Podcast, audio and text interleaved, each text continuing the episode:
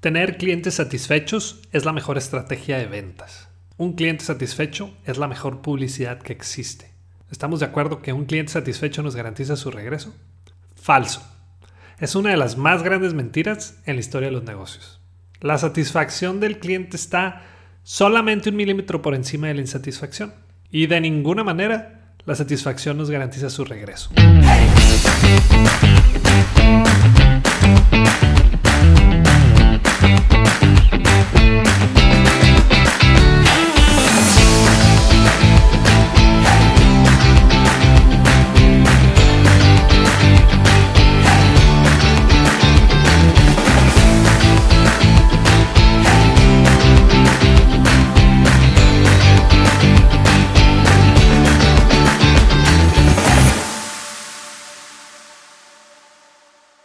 Imagina que llegas a una farmacia, te bajas del carro, entras, pides tu medicina, pagas, te dan tu cambio y te vas.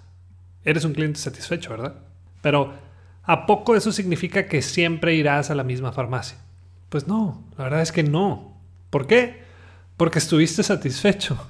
Eso es lo que esperabas, pero hasta ahí.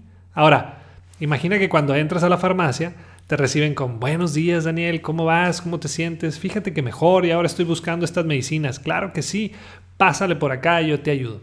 ¿Quieres que te mande un mensajito a tu celular a la hora que tienes que tomarte tu medicina? No, pues sí. Daniel, muchas gracias y espero no verte por aquí porque eso significa que ya estás mejor. Que te vaya muy bien y saludos a la familia. ¿Cuál de los dos casos crees que tenga más probabilidades que yo regrese?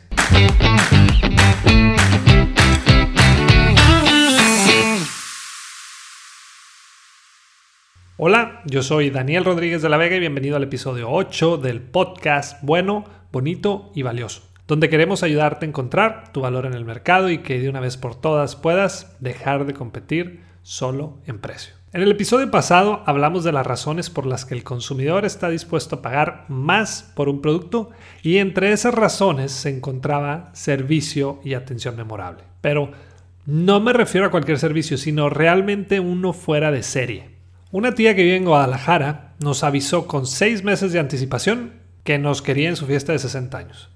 Faltando tres meses hice la reservación en el Hotel Quinta Real. Llegamos a Guadalajara dos días antes del evento y al querer hacer el check-in, me dice la persona de recepción que sí estaba mi reservación, pero para el día siguiente. En ese momento me acordé que adelantamos nuestra ida porque teníamos una reunión ese día y le dije, tienes toda la razón. No te preocupes, me dijo. Ahorita no tenemos cuartos disponibles aquí, pero adelantito hay otro muy buen hotel. ¿Qué te parece si yo pago la mitad de la noche y tú la otra mitad? Y ya mañana nos dices a qué horas te gustaría que pasemos por ti para traerte de vuelta. ¿Quién hace eso? No se puso a ver quién tenía la razón o quién había cometido un error. Inmediatamente buscó una solución para nosotros. A eso me refiero con un servicio fuera de serie. Te pongo otro ejemplo y donde la solución fue muy diferente. Me invitaron a dar una conferencia en Guanajuato y mi vuelo de la Ciudad de México al aeropuerto del Bajío iba retrasado. Me habían pasado el contacto de la persona que pasaría por mí al aeropuerto y entonces le avisé del retraso. Me contestó que no había problema, que ahí estaría por mí. Se retrasó otros 20 minutos más y le volví a avisar y ahí despegamos. Cuando aterrizo en Guanajuato y checo mi celular, había un mensaje que decía que se había tenido que ir porque ya era tarde. No me enojé, ni tampoco pensé mal. De hecho, lo entendí. Pero, pero, ¿qué hubieras hecho tú? Primero quiero explicar tres términos que existen en el tema de servicio y experiencia del cliente. Primero está lo que es el momento de la verdad, que son esos instantes en donde una situación con el cliente nos pone a prueba. Es decir, donde todo puede salir mal o puede salir muy bien o simplemente no pasó nada, como fue el caso del aeropuerto. Después está el momento de miseria, que es cuando quedamos mal con el cliente y de ninguna manera resolvimos su problema. Por último, están los momentos de magia, que son cuando revertimos una situación o convertimos un momento de verdad en una experiencia fuera de serie. ¿Y adivina qué? Nosotros como consumidores solo compartimos o las cosas muy malas o las cosas muy buenas, pero nunca comentamos lo de en medio. En otras palabras, nunca hablaremos de estar satisfechos. Y ahí te va el ejercicio para esta semana. ¿Cómo te gustaría que la gente hablara de ti o de tu negocio? Para eso debemos de enlistar todos esos momentos de verdad que hemos tenido con alguno de nuestros clientes y buscar la manera de convertirlos en momentos de magia. Después te recomiendo que los ensayes con tu personal y vas a ver que ellos mismos te van a compartir ejemplos y formas de solucionar estas situaciones. Volviendo al ejemplo de la persona que iba a pasar por mí al aeropuerto, como te digo, no estuvo mal. Realmente pensé que eso hubiera hecho mucha gente. Se hizo tarde y pues me tuve que ir. Pero pudo haber otros escenarios o resultados. Uno, se queda y me espera que yo llegue. De cualquier manera, el vuelo solo dura 30 minutos. Dos, se va, pero me manda un mensaje donde dice que dejó pagado el taxi al hotel de Guanajuato. Podrán pensar que soy muy exigente, pero de eso se tratan los momentos de verdad. Ese tipo de experiencias son de las que el consumidor habla. Yo hubiera escrito en mi blog o subido la historia de lo que pasó a mis redes sociales y la mayoría de mis seguidores, amigos y conocidos se hubieran enterado de esa persona, pero también de la empresa que representa. ¿Qué publicidad crees que sea más efectiva? ¿Ese tipo de situaciones o un anuncio luminoso?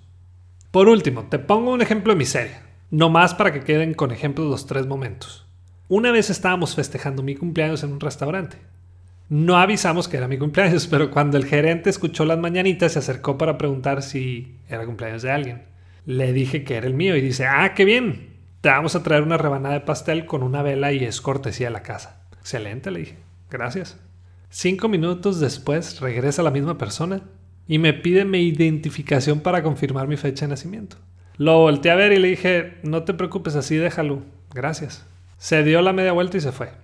Sé que tenían una buena intención, pero primero, nosotros no solicitamos el pastel y segundo, qué buena onda que me lo querían regalar, pero si realmente quieres crear una buena experiencia, pues hazlo con la mejor intención.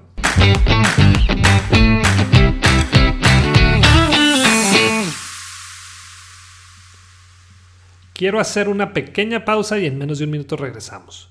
Soy de esas personas que piensa que hoy en día ya no necesitamos cuatro paredes para aprender algo ni registro de asistencia para estar a tiempo en un salón de clases, sino que queremos que siempre tengas disponible un tema de negociación, venta por valor, clientes difíciles, experiencia del cliente, entre otros, para capacitarte y entrenarte.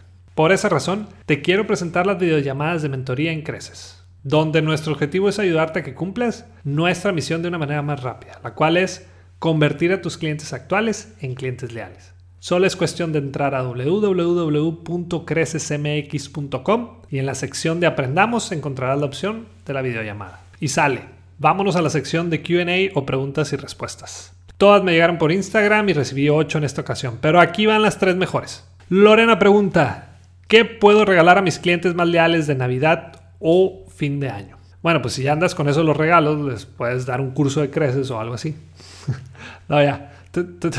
Te, voy a decir algunos regalos que he dado yo y que me han funcionado muy bien, porque casi de inmediato hay una respuesta de su parte.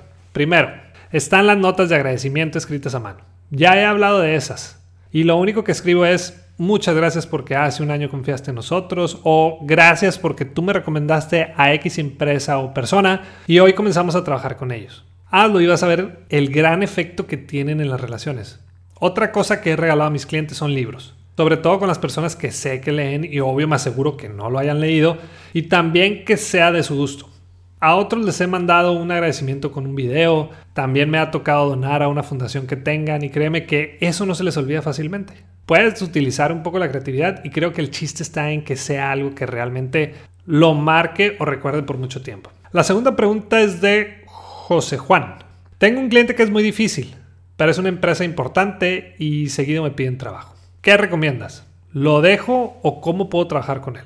Buena pregunta y ahí te va. Por lo general un cliente leal es el resultado de un cliente difícil.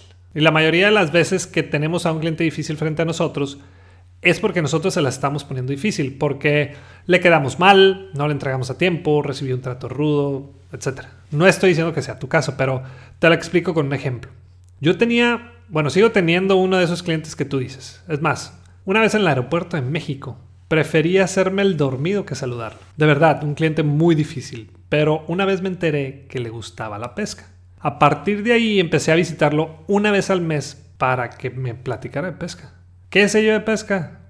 Absolutamente nada. Solo voy a escucharlo y lo único que hago es, ¿a poco sí? ¿Tan grande está el pescado? Pues con quién fuiste? Y es todo. Solo voy a escucharlo durante dos horas una vez al mes. Ahora ya ni me pide cotización, solo me dice, mándame la factura. No es que me esté aprovechando de la situación, simplemente yo comprendí que esa persona valora mucho que la escuchen sobre sus hobbies. En serio, esa persona ya no la veo como alguien difícil. A veces nos falta escuchar y encontrarle el lado a esa persona. Si tenemos un poquito de paciencia y ponemos atención en los detalles, vamos a poder descubrir qué es lo que valora esa persona. Y la última pregunta es de Tito. ¿Cómo conseguiste tu primer cliente grande? Esta pregunta me gustó mucho porque entre más rápido consigamos a ese tipo de clientes, mayor será nuestra probabilidad de sobrevivir. Por ejemplo, según la Mexcap en México, dos de cada tres pymes cierran a los dos años. En mi caso, tuve que empezar con clientes pequeños y sobre todo con gente conocida, pero me empecé a dar cuenta que si seguía así, no iba a poder vivir de las capacitaciones. Era prácticamente imposible. Entonces me propuse encontrar a un Big Fish, ¿no? Una empresa de esas importantes o de las famosas 500. Un día, después de dar una conferencia en una de las cámaras de comercio de aquí de la ciudad, se acercó una persona para decirme que trabajaba en recursos humanos de una empresa reconocida. Nos pusimos de acuerdo para una cita y recuerdo muy bien cuando me dijeron, está muy bien lo que comentas, Daniel, pero veo que no has trabajado con ninguna empresa grande y entonces le dije, eso lo sé y precisamente esa es la razón por la que somos la opción para ustedes. Les dedicaremos el tiempo que sea necesario. Los cuidaremos y atenderemos como si fueran nuestro único cliente, que de hecho sí eran. y ten por seguro que nos vamos a comprometer a ayudarlos hasta que cumplamos el objetivo que traen.